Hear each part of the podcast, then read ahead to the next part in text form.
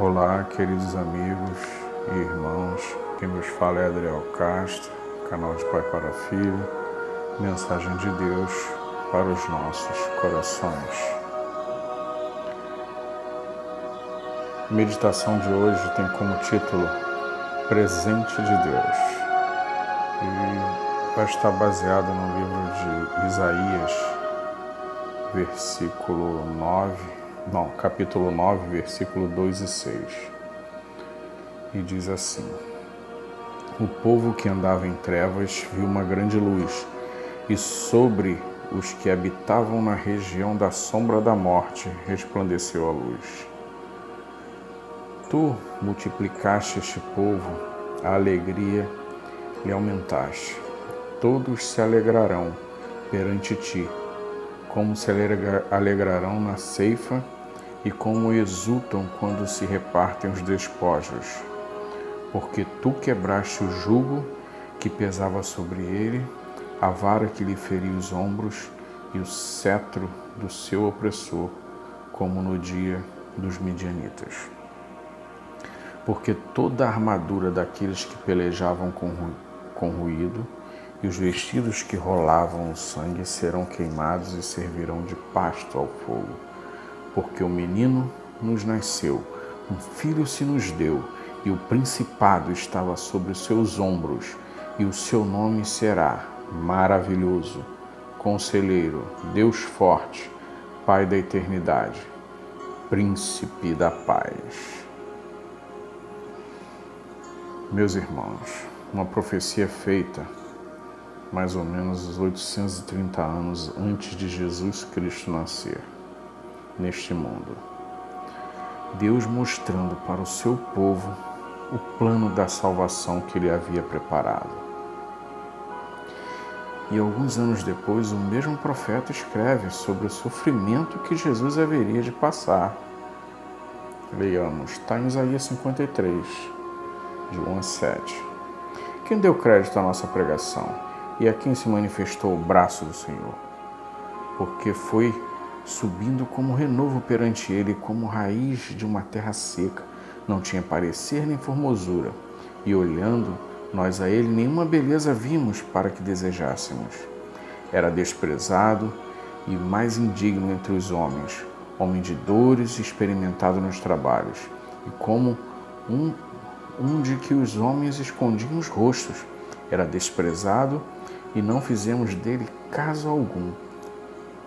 Verdadeiramente, ele tomou sobre si as nossas enfermidades, as nossas dores levou sobre si. E nós o reputamos por aflito, ferido de Deus e oprimido. Mas ele foi ferido pelas nossas transgressões e moído pelas nossas iniquidades. O castigo que nos traz a paz estava sobre ele, e pelas suas pisaduras fomos sarados. Todos nós andávamos desgarrados como ovelhas, cada um se desviava pelo seu caminho, mas o Senhor fez cair sobre ele a iniquidade de nós todos. Ele foi oprimido, mas não abriu a sua boca. Como um cordeiro foi levado ao matadouro, e como a ovelha muda perante seus tosqueadores, ele não abriu a sua boca.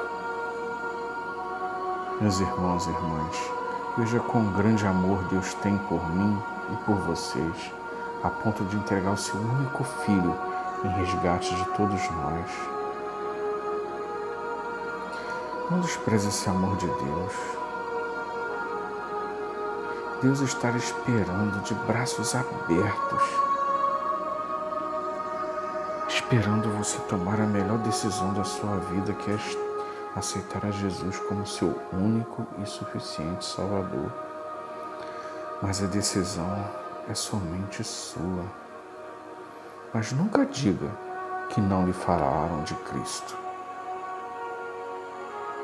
Nunca diga que não lhe falaram de Cristo.